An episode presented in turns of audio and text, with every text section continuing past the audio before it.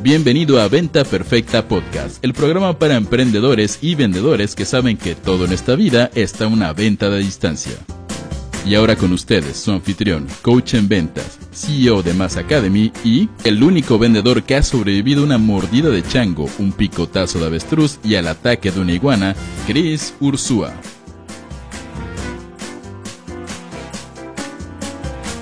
Hola a todos chicos, bienvenidos a Venta Perfecta Podcast, donde nuestro objetivo es darte a ti los recursos, los tips, los secretos y las estrategias comprobadas que necesitas para poder hacer esa venta perfecta, para, para poder atraer muchos más clientes. Eh, y el día de hoy les tengo algo increíble. Pero bueno, antes déjenme presentarme para los que no me conocen, soy Chris Ursúa, coach en ventas, negociación y estrategias comerciales, fundador de Mass Academy. Y el día de hoy estamos aquí alrededor de dos palabras. Jessica Vázquez.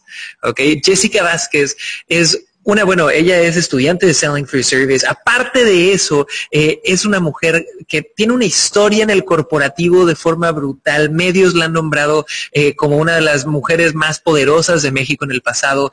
Y el título de este podcast, yo sé que les ha de haber llamado la atención porque se llama Poder, Ventas Corporativas y cómo renunciar a todo con Jessica Vázquez. Sé que suena como episodio eh, de House of Cards o algo así, pero creo que es un título muy apropiado para los temas que vamos a estar tocando aquí. Así que si les interesa saber de B2B, si les interesa saber de cómo huir del corporativo, si les interesa saber cómo renunciar a todo para a veces darte tiempo a ti mismo o a ti misma, creo que este va a ser un, un, podcast para ustedes. Así que pongan mucha atención y vamos a darle un, una mega, mega, mega aplauso y recibida a Jessica. ¿Cómo estás, Jess?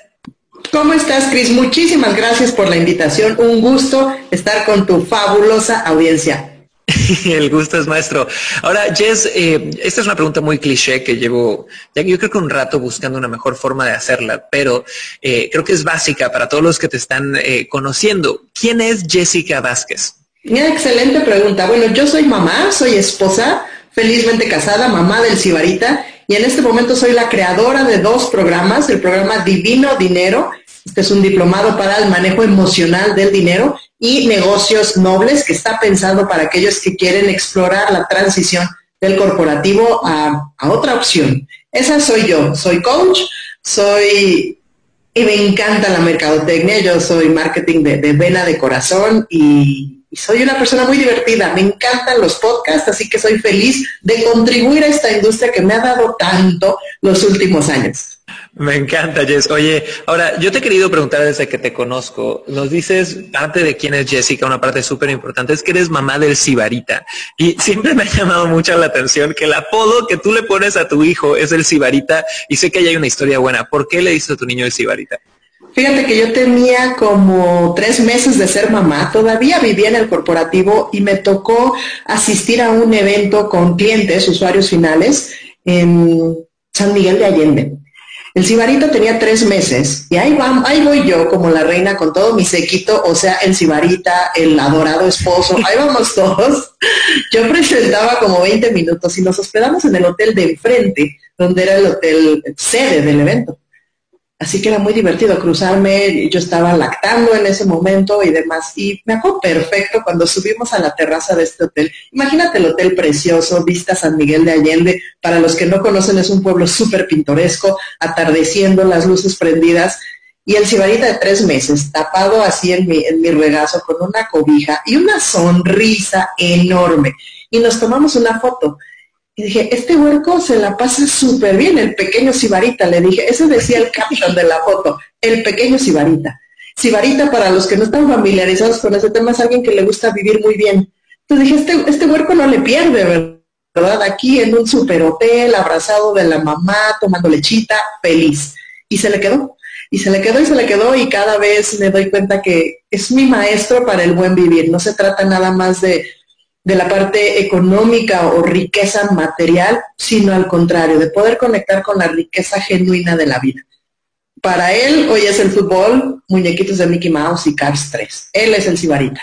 Me encanta, está buenísima la historia. Aparte yo creo que es como buena premonición, ¿no? Yo creo mucho que a los niños hay que darles estos mensajes, ¿no? Y, al final el buen vivir, si lo tienes con el ángulo correcto, es un mensaje de vida súper poderoso, ¿no? De tener prioridades correctas y demás. Pero bueno, vamos a hablar más de El Sibarita, de los emprendimientos actuales de Jess en un segundo. Pero Jess, aquí nos gusta hablar mucho de ventas, ¿va? Y tú tienes un pasado súper interesante en el mundo de las ventas corporativas. ¿Cuántos años estuviste en el mundo de las ventas corporativas? 18 años en ventas corporativas, específicamente en la industria de tecnología. Eh, hardware, software, este, topperware casi creo, pero mucha industria corporativa. hardware, software y topperware. es todo, todo. Me tocó la transición de vender software en caja, software en membresía, hardware el que quieras, computadoras, impresoras, eh, consumibles, servidores, etcétera. Wow. Y entiendo trabajaste para varios multinacionales súper, súper reconocidos. ¿Nos podrías compartir algún nombre? Claro que sí, mi formación viene de Hewlett Packard. Estuve ahí ocho años. Después me invitaron a Lenovo cuando fue la introducción de Lenovo en el retail en punto de venta. Y después me hablaron de Kodak en la parte de impresión eh, y digitalización de alto formato, todos estos escáneres con los que escanean libros gigantes que tienes que pasar las hojas con los dos brazos.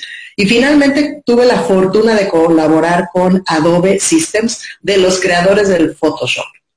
Wow, está increíble. Así que chicos, están hablando aquí con alguien que tiene 18 años de experiencia a nivel ventas corporativas.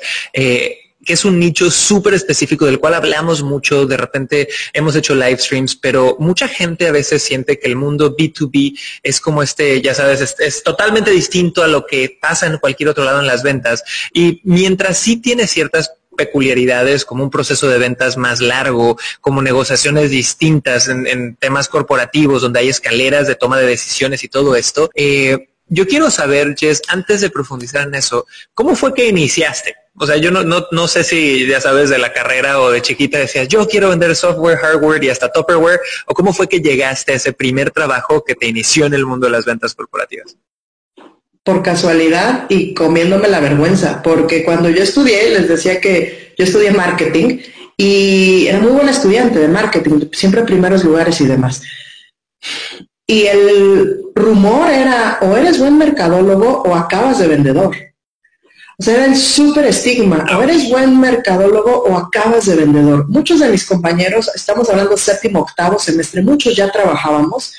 Yo trabajaba en el área de, de General Electric en aquel entonces.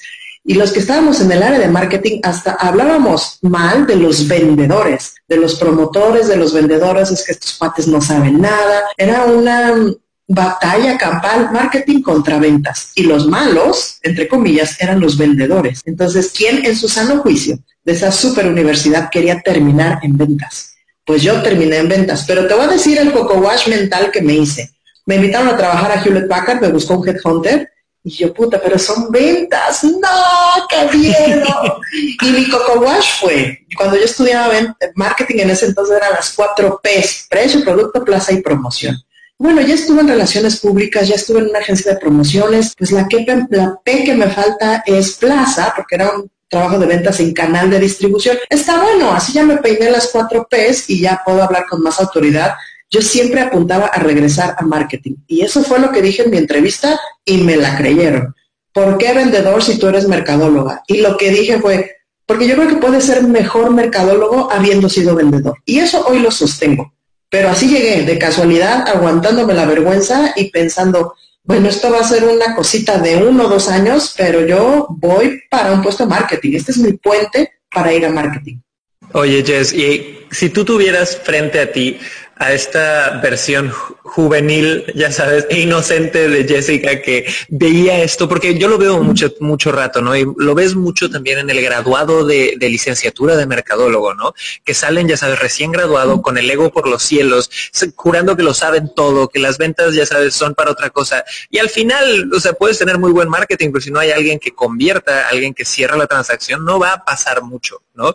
Y es un poco este estigma que nosotros llevamos años peleando con Selling for Service, enseñarle a la gente que vender es servir, ¿no? Que si tú eres buen vendedor y, con la intención correcta, no solo con las habilidades, puedes tener trabajo aquí y en China y puedes agregar valor en cualquier industria. Pero si tú tuvieras a esta Jess juvenil e inocente con esta pelea de ego, ya sabes, de las ventas y no sé cuánto, ¿qué, le dirías hoy en relación a cómo ve las ventas? O sea, hoy que tú sé que eres una gran vendedora y que has logrado cosas increíbles, ¿qué le dirías? Le diría que no se confundiera, que todos somos vendedores, todos. Estás vendiendo una ida al cine, una salida con alguien. A mí me toca ahora vender muchas cosas al cibarita o a mi esposo, ándale, vamos, me toca vender un destino de vacaciones. Entonces, que no te confundas, huerca, aquí todos somos vendedores. Algunos tienen el gafete y tienen una cuota, pero todos somos vendedores y vender es inspirar hacia la acción. Eso es todo. Claro. Y, algo que sí les decía después a mis alumnos en el TEC, cuando di clases en, esa universidad, yo daba clases de marketing y sí les decía, chavos, si pueden, consíganse una chamba de ventas, te sensibiliza al mercado así, en tres meses estás sensibilizado, es una labor muy linda porque al final tus vendedores son tu principal cliente interno si tienes un trabajo de marketing dentro de una organización. Se lo súper recomendaba después, ¿no? Ya del otro lado. De verdad, o sea, por cultura básica, reviéntense unos dos añitos con gafete de vendedor. Es una súper experiencia. Me encanta. Ahora, Jess, ¿cuánto quiero saber? Aquí vamos a detalles de este pasado corporativo que tuviste. Cuéntame ¿cuál era el proceso normal de una venta? O sea, y sé que viviste diferentes tipos de ventas, pero probablemente hablemos algo corporativo, igual y no a nivel retail así en la tienda, sino cuando tú tenías que cerrar un deal corporativo, eh, ¿cuál era el proceso? Y dame, explícame cuál era el producto de forma rápida y a grandes rasgos nada más cuáles eran como los pasos, eh, cuánto tiempo duraba y ahí te voy rascando más información. Te voy a platicar de mis primeras experiencias en ventas, donde lo que vendíamos era hardware, o sea, equipo de cómputo en ese entonces casi no, había eh, portátiles, entonces era equipo de cómputo y servidores. Y los clientes típicos eran un mercado mediano y grande. Estoy hablando de ferrocarriles mexicanos, eh, universidades privadas, universidades públicas, algunos organismos de la industria, de diversas industrias. Te digo, piensa en alguien como Ferrocarriles o la Universidad del Valle de México, quien no está en México es una universidad de gran tamaño, pero así, o, un banco, por ejemplo, alguien como Banregio tu tarea era venderles no nada más una computadora, sino muchas, ¿correcto? Todo, yo tenía todo el portafolio de tecnología que podíamos ofrecer, desde eso hasta impresoras, impresoras a color, escáneres en su momento, las primeras impresoras que se comunicaban por Bluetooth. O había toda una gran parte de portafolio de productos para abastecer la, la necesidad tecnológica que tenían ellos. Ese era el producto, esos eran mis clientes. Y un proceso, fíjate que cuando yo entré, te decía que lo hacíamos en conjunto con canales de distribución, con partners. Y ahí aprendí que o todos se suben al barco o siempre va a haber alguien que por naturaleza propia vas a estar defendiendo tus intereses. Entonces, más nos convenía que tanto el distribuidor como la compañía tuvieran el mismo interés para poder empujar la solución correcta en, en ese cliente en particular. Y una negociación, fíjate que aquí es bien interesante porque no era ¿Cuánto dura una negociación? Había de tres sopas, las famosas licitaciones, o tengo un RFQ, un Request for Proposal, vamos a equipar eh, el salón de cómputo o el laboratorio tal. Esa era una, pero normalmente no es que salga la oportunidad y entonces yo cotizo y, y me peleo por precio. El real secreto era estar desde antes desde antes, qué necesitas, cuáles son los factores clave de tu posición, no solo del, del, tecnólogos, sino de la organización. ¿Qué quiere la organización? Queremos ser los líderes en educación. Perfecto. ¿Cómo yo desde tecnología te ayudo a que cumplas esa misión crítica que tienes? En la medida que pudiéramos estar conectados con, con, la misión, con el objetivo claro de ese año en particular de la empresa, era muy fácil estar proponiendo cómo te puede contribuir tecnología. Ahí estaba el secreto, o sea, estar desde antes, no solo en el, en el requisito tecnológico, sino cómo tecnología era de servicio para el cumplimiento de los objetivos estratégicos de la organización. O sea, claro, no es nada más ir a la licitación y hacer tu propuesta, sino más bien no. haber tenido presencia desde antes para que obviamente al momento que tú estuvieras en esta licitación fueras considerado, ¿no? Porque ya saben que estás ahí con la visión que ellos tienen, con la misión que ellos tienen, entendiendo la propuesta también. Ahora, me dices que no era, o sea, que tienes tres, que tenías tres tipos de negociaciones. La primera son las licitaciones, las otras dos, ¿cuáles son? La segunda es una, un RFQ, que es una licitación privada, digamos, similar, donde hay un requisito específico. Y la tercera, que era la verdad, donde a mí me gustaba más participar, era la definición del proyecto. Cuando llegábamos a, cuando yo llegaba a que me invitaran incluso a poder ¿Cuánto nos va a costar esto? ¿Cuánto le va a costar al departamento de tecnología una solución como la que quieren? Y me invitaban a ayudarles con ese dimensionamiento de la solución para ellos mismos conseguir el recurso dentro, esas eran las más deliciosas para estar. O sea, me había convertido ya en un trust advisor tan importante, alguien que en quien pueden ellos pedir consejo de, oye, queremos equipar este laboratorio, ¿cómo cuánto nos costará? Pues depende, ¿para qué lo quieres? Podemos poner terminales tontas o puedes poner workstations cuánto es tu presupuesto, qué tienes instalado ahora y ayudarle al departamento a formular su propio dimensionamiento de proyecto, esas serán las mejores. Y yo creo que ahí lo interesante, chicos, es cuáles son las emociones predominantes, porque nos dice Jessica, bueno, las primeras dos que son licitaciones, quieras o no, muchos vendedores las odian porque te quitan cierto punto de control, ¿no? Se vuelve un concurso, se vuelve otros parámetros, hay menos posibilidad a veces de negociar cara a cara, ¿no? Y, la, y tu cliente, el tomador de decisiones, se escuda atrás de este, de este concepto de la licitación, ¿no? Lo usan muchas veces como escudo, ¿va? Pero en la última, me, me, dices que tú diseñabas todo el proyecto, entonces la emoción que hay ahí atrás y que es un común denominador que yo veo en grandes vendedores es esta emoción de control de decir, bueno, es que mientras más control yo tenga de este proceso de negociación, mientras más me pueda meter, no como vendedor, sino como consultor, a servir, a dar información, a dar ideas, a dar estrategia, si yo me meto hasta la cocina y agrego valor dentro de la cocina, obviamente voy a tener un mayor porcentaje de cierre eh, y un poco más de éxito en mi proceso. Ahora, Jess, mi pregunta aquí es, en este tercer tipo eh, de negociaciones business to business, de ventas corporativas que hacías, donde tú tenías que llegar a diseñar el proyecto con ellos, a cotizarles, cuántos eh, equipos van a necesitar, cuál va a ser el costo, eh, ¿cuál sería, y aquí es donde nos gusta el chisme, porque yo sé que hay mucha gente de business to business, de negocio a negocio que nos está escuchando, eh, ¿cuál sería el tiempo promedio de una de esas negociaciones? Y yo sé que varía muchísimo, chicos, y se los digo siempre, ¿ok? Va a haber negociaciones que duren dos años, va a haber negociaciones que duren una semana, ¿no? Pero si tú me tuvieras que decir en 18 años de experiencia, ¿cuál sería un promedio? ¿Cuál sería? Meses. Entre tres y seis meses. Me encanta. Y, te pedí algo concreto. ¿Por qué? Porque no, tienes idea de cuántas preguntas dentro de nuestros programas, dentro de la comunidad nos llegan desde que no estoy cerrando ventas y llevan dos meses, ¿no? O no estoy cerrando ventas y llevas, ya sabes, eh, seis meses y dos prospectos. Entonces, súbanle, chicos, a la cantidad de prospectos que puedan manejar, porque cuando estás en ventas corporativas, el proceso de negociación es mucho más grande que en otras industrias, es mucho más grande que en retail, definitivamente, mucho más grande que en muchos casos en el negocios digitales. Entonces, hay que saber prevenir como vendedor y saber cuáles son estos ciclos promedio y poder desafiarlos un poquito, ¿no? Y también poder respetarlos cuando el caso sea. Ahora. Déjame, déjame contribuir algo ahí, Cris. Algo que yo aprendí de uno de mis grandes maestros vendedores, el ingeniero Fernández. Siempre decía, ¿qué vendiste hoy? No, nada. No, algo debiste haber vendido, o la idea, o el proyecto, o te vendiste a ti como persona, o vendiste tu marca como certeza, algo vendiste a alguien. Entonces, una venta no es cuando te ponen la orden de compra, una venta es cuando inspiraste a alguien de este lado de la cancha, ¿sabes? Entonces, ¿qué vendiste hoy? Hoy me vendí a mí. ¿Cómo qué? Ah, pues hoy quien llega a tiempo, soy el mejor. Vas a tener siempre la verdad de mí. Perfecto. Hoy que vendiste. Hoy vendí la parte de seguridad de nuestros equipos. Hoy vendí la línea de crédito y no necesariamente con el de tecnología. Hoy me tocó, y me acuerdo perfecto, hoy vendí nuestra facilidad legal de hacer negocios con la de legal. Entonces, mientras más fácil sea hacer negocios, no solo el que, el que toma o, pone la orden de compra, sino todo el ecosistema, es facilísimo, es mucho más fácil que, que la balanza se, te favorezca. Entonces eso me encantó. una venta no es nada más la orden de compra, una venta es todo el proceso y siempre puedes estar vendiendo algo. Chicos, yo creo que nada más ese tip, no sé si están igual que yo, pero acaba de valer la pena todo el podcast, ¿ok?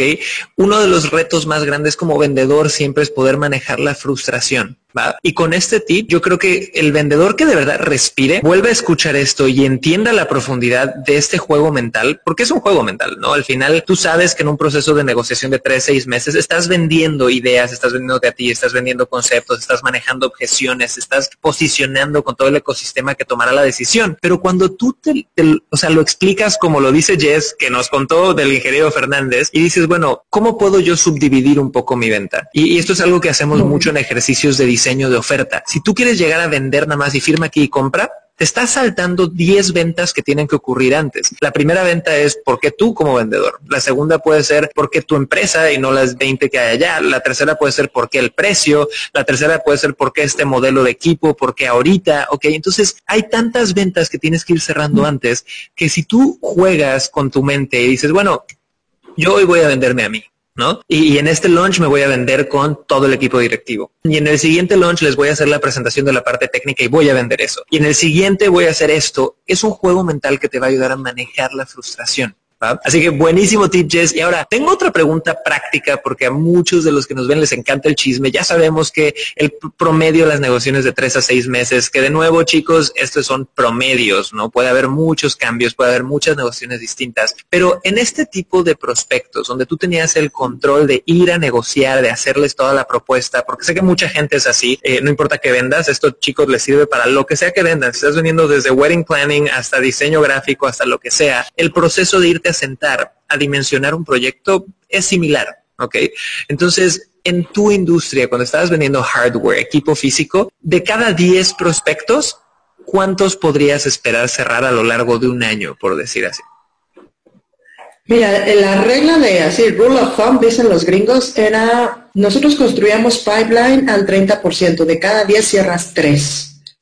Y depende también de qué tan avanzado o qué tan cerca estaba de la negociación. O sea, al principio de estos seis meses, imaginemos de unos seis meses, pues al principio tienes 40 oportunidades y conforme va avanzando el tiempo, se van acotando por cosas que son ajenas a ti. De pronto se canceló el presupuesto, de pronto movieron a tu contacto clave. Entonces era muy importante tener ya a los últimos tres meses de, inspirar la orden de compra, por lo menos tres a uno. Tres oportunidades en pipeline por cada cuota. ¿Eso qué quiere decir? Si tú tienes una cuota de 10, debiéramos de tener en oportunidad 30.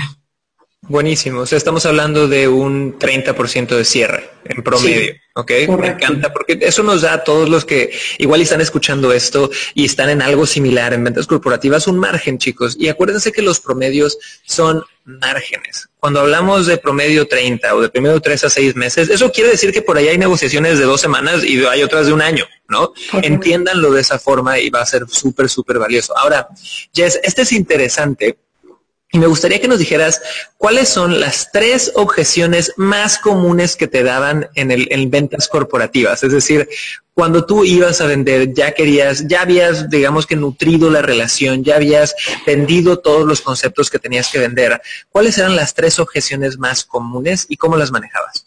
Está muy caro, está muy caro, está muy caro. está muy caro, no tenemos dinero, estás loca. bueno, ahí es cómo manejabas el está muy caro y cómo manejabas el estás loca. les, tengo un tip buenísimo. Mira, hay que entender que por default el cliente, yo digo, todos tenemos un job description, una descripción de puesto.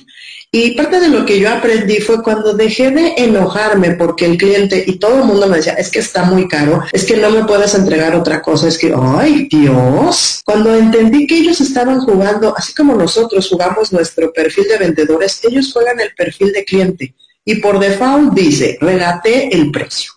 No es que sean malas personas, están siguiendo su descripción de puesto. Así es.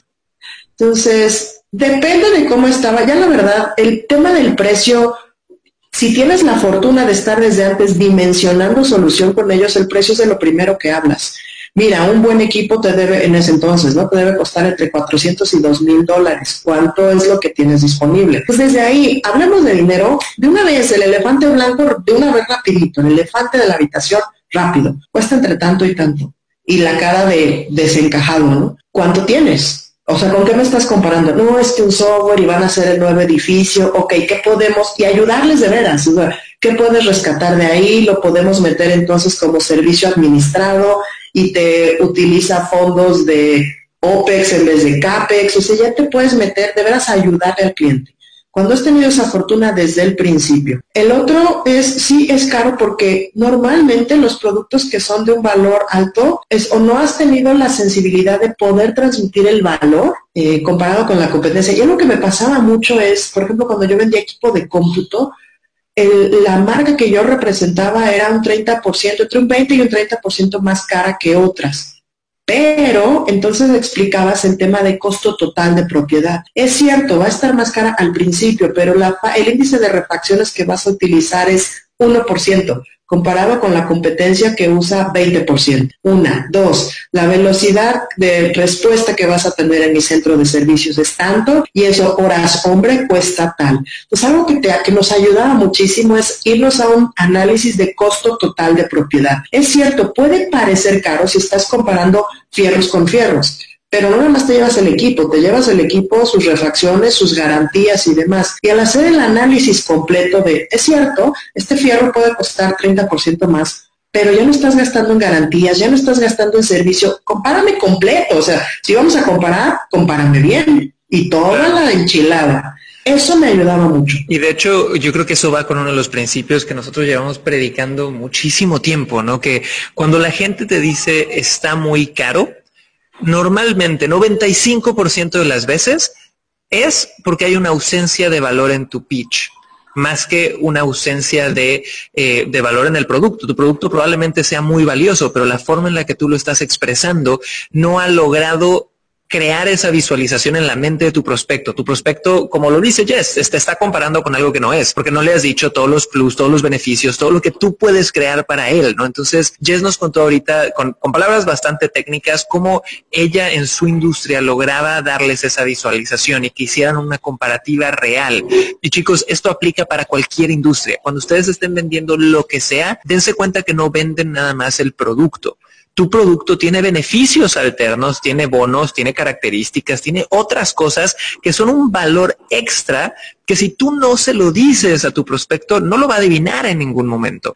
Tienes que hacer conciencia de eso y una oferta irresistible, que es un tema y podríamos hablar horas de ofertas irresistibles, empieza con que tu cliente visualice un precio, un valor que sea al menos 5 a 10 veces mayor de lo que va a tirar de dinero al final. Si tú logras ese efecto en la mente de tu cliente, que el cliente diga, madre santa, o sea, sí son dos mil dólares, pero es que ve, me estoy llevando esto y esto y esto y esto y eso ya me da casi cuatro mil de valor, ya es una negociación en un campo totalmente distinto. ¿No? Entonces me, encantó este ejemplo, Jess, está, está brutal. Ahora, yo sé, Jess, que, bueno, este, este pasado corporativo es sumamente interesante, pero algo que se me hace mucho más interesante es que incluso después de este pasado corporativo, eh, e incluso después de ver en qué medio fue que saliste y te nombraron como una de las top mujeres más poderosas de México? La revista Expansión. Mis últimos dos años del godinato eh, tuve el honor de, esa, de ese reconocimiento. Me, fui cortando orejas y, rabo como un torero. Me encanta. Entonces, chicos, para todos los que nos escuchan, imagínense ser nombrada una de las mujeres más poderosas por dos años seguidos por uno de los medios más reconocidos de tu país y de repente voltearte con el mundo, de repente voltearte eh, con tus jefes, con tu equipo, con todo lo que has creado por 18 años y decir, alto, ¿ok? Eh, y hace poco nosotros hicimos, de hecho, un video eh, tributo al cambio increíble y a la mujer increíble que es Jess, y es, ella estuvo en el escenario de nuestro evento anual, que es M by Mass Academy, recibiendo un premio en el escenario, que es el premio Hero, el premio de héroe, de alguien que de verdad logró salir de todos sus retos mentales, de todos los retos que tenía, de las zonas de confort, romper límites y aventarse a, poder vivir la vida que ellos quieren y no solo triplicar sus ventas, sino triplicar su impacto. Y Jess, yo quiero saber cómo fue que te atreviste a decir, renuncio a todo esto que he creado por años renuncio al apego que mi ego igual y tenía, ¿no? A, todo lo que había creado y me aviento a crear mi propio, mis propios programas de capacitación como Divino Dinero, como Negocios Nobles, que me encantan los nombres.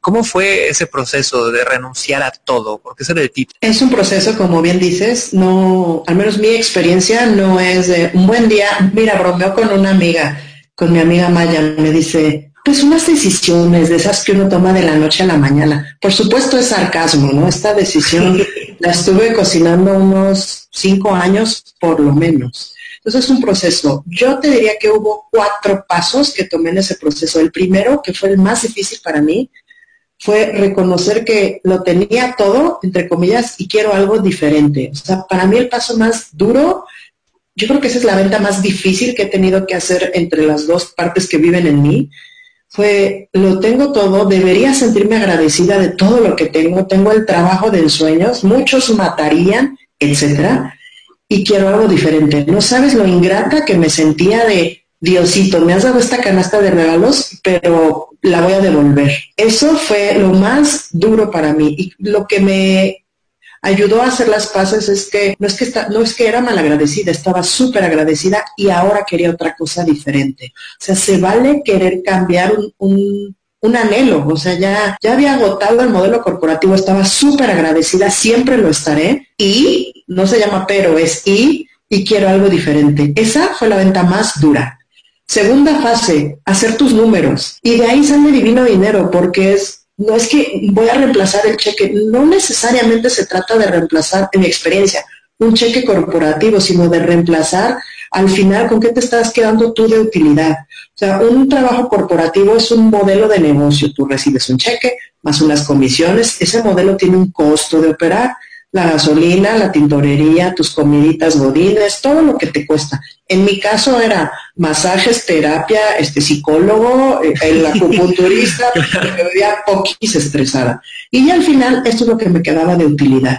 Entonces cuando entendí que se trata de, y lo ves así, y yo hice un trabajo, ¿están listos para mi amor Apache?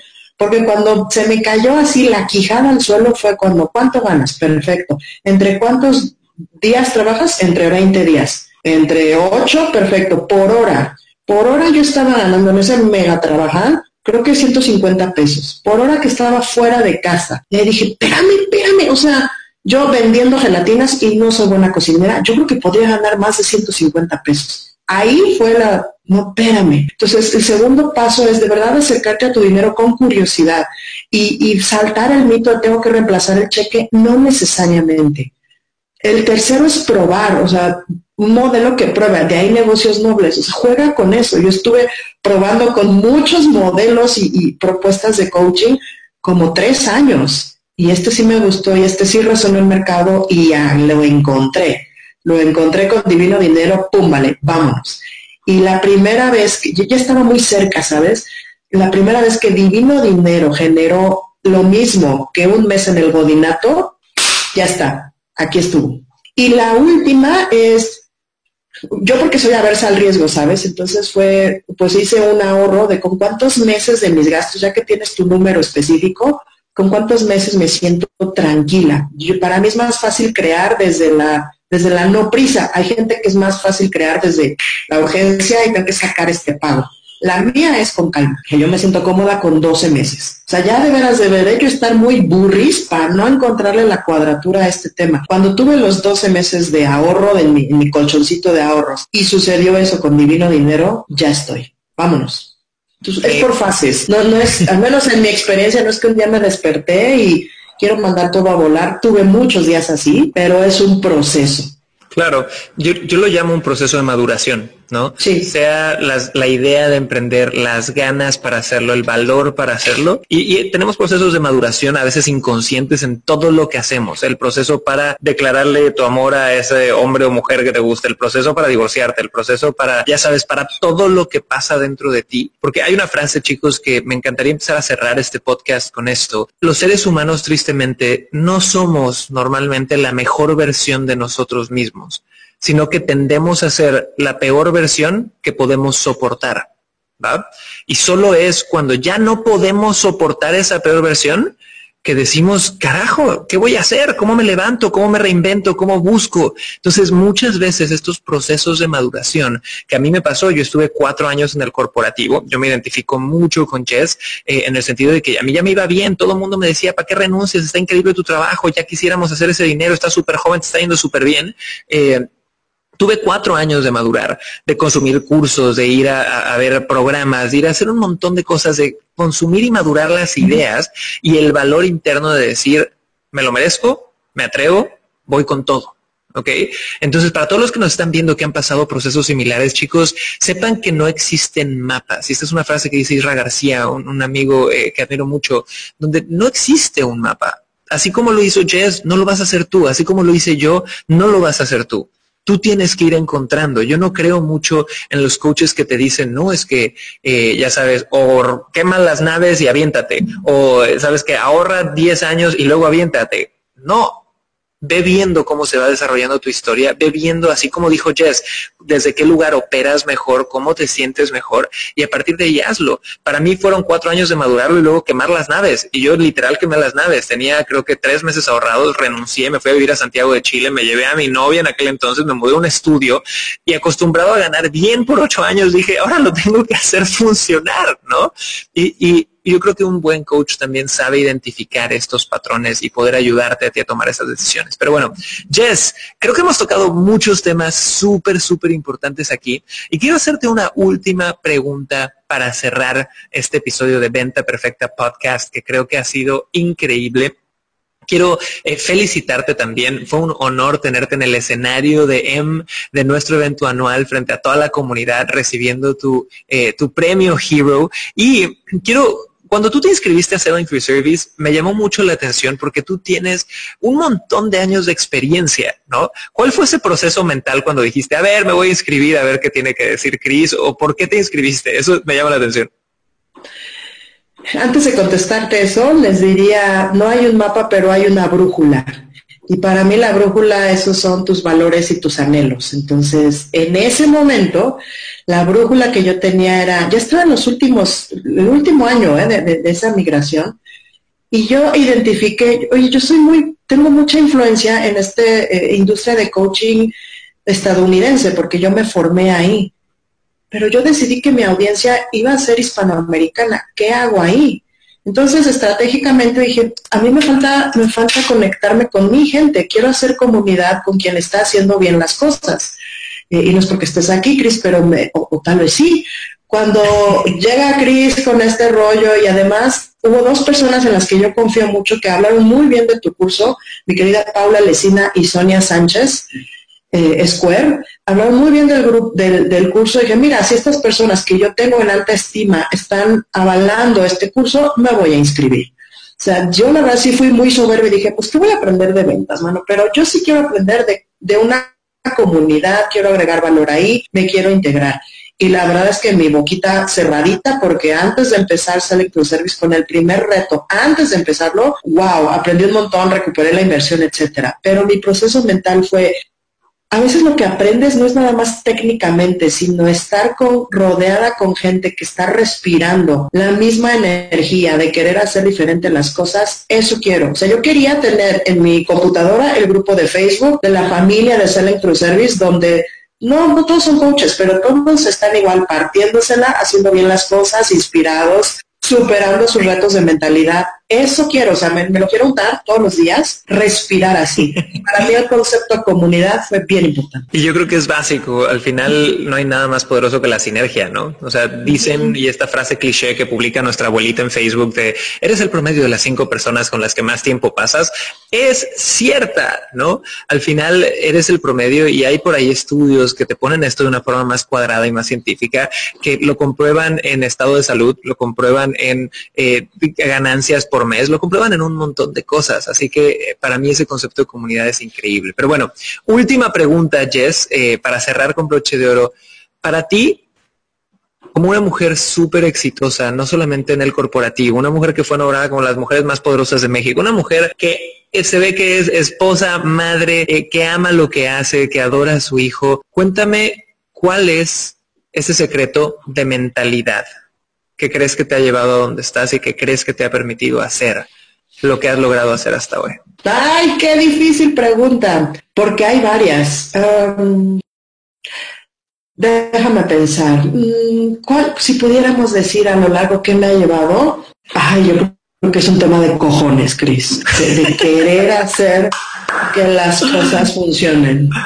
O sea, por muy jodido que esté el tema, por muy duro que haya sido el diagnóstico que yo tuve dos de salud duras, coño, ¿no? O sea, ningún diagnóstico, ninguna cuota, ninguna situación es más grande que yo. O sea, decía un amigo, carajo, no creo que seamos tan tontos, y perdón el francés, ¿eh? no creo que seamos tan tontos para no conseguir otra chamba, para no cerrar esa venta, para inspirar esa venta, o para... Sí puedes, o sea, acordarte que tienes lo que se necesita, tener a alguien que te lo esté recordando. Y la pregunta que a mí me, me ha ayudado durante todo este tiempo es, ¿cómo sí? Ok, no estoy encontrando la respuesta, pero ¿cómo sí o quién ya lo hizo? ¿Cómo si o quién ya lo hizo? Quiero salirme del corporativo. ¿Cómo podría suceder? Y, es eso, la, pregunta maestra que me ayuda a reencuadrar todo es, ok, con esta situación que tenemos, ¿cómo sí? ¿Qué otras posibilidades no estoy viendo? Pero ahí están. Es un tema de percepción. ¿Cómo sí? ¿Quién me ayuda a ponerme, dices tú, esto, otros lentes verdes? ¿O quién me ayuda a reencuadrarme? ¿Cómo sí se puede hacer? ¿Cómo sí? Me hago perfecto. Cuando salí del corporativo, mi pregunta era, ¿tú crees que yo puedo hacer 5 mil dólares en mi emprendimiento? Esa no es la pregunta correcta. La pregunta no es podré hacerlos. La pregunta es cómo los voy a hacer. ¿Cómo los podría hacer? Y de ahí vienen muchas posibilidades. Me encanta, chicos. Así que cerramos con una pregunta súper buena que es, ¿cómo sí puedo lograr algo? No si puedo o no. Así que me encanta esto, Jess. Ahora, ¿cuál es tu red social principal donde, bueno, obviamente todos los que te escuchen van a querer entrar en contacto contigo? Eh, vamos a Facebook, vamos a Instagram, ¿a dónde vamos? ¿Cuál es la que más checas? Instagram, estoy en Instagram, Jessica Vázquez 77. Ahí estoy feliz, están viendo Detrás de cámaras de mi vida diaria y mi casa digital, Jessica Vázquez, Jessica con J S, Vázquez con Z las dos, Perfecto, chicos. Así que tienen ahí las direcciones. Vayan a saludar a Jessica, que van a aprender un montón, eh, no solamente de su pasado corporativo, sino de cómo transiciona, de cómo es una mujer que de verdad inspira cambio. Y, yo les puedo decir, de haber estado cara a cara con Jess, es una mujer súper poderosa en todos los sentidos de la palabra. Y Jess, ha sido un honor tenerte aquí con nosotros, chicos. Les recuerdo que estamos en Venta Perfecta Podcast. Si les gustó este episodio, les recomiendo que chequen mucho el episodio anterior, el episodio número 2 de Venta Perfecta Podcast, donde estuvimos con Lalo Suárez, que es uno de los mejores, creo que el número uno de ventas en una multinacional de automóviles. Y descubrimos qué pasa atrás de, este, estas concesionarias donde venden carros millonarios, cómo los venden, qué es lo que pasa, cuánto ganan, promedios de ventas, cierres, todo. Eh, y creo que también le sacarían mucho provecho. Al final, creo que es bien importante que no importa qué producto o servicio vendamos, entendamos que vamos a poder crecer nuestras ventas si volteamos a ver lo que están haciendo en otras, ¿ok? Porque muchas veces de las ideas más geniales que yo he tenido en mi vida ha sido mezclar industrias, porque te saturas. Es como la persona que solo estudia marketing para el curso online o el curso online, el curso online o marketing, eh, ya sabes, de, big brands y, y cómo hacer branding, ¿no? Si te quedas nada más en eso, dejas y te prohíbes a ti vivir un proceso de creatividad donde tú empieces a conectar cosas que pasan en diferentes industrias y crear cosas nuevas. Así que creo que disfrutarían mucho ese episodio. De nuevo, Jessica, gracias por estar aquí. Chicos, a todos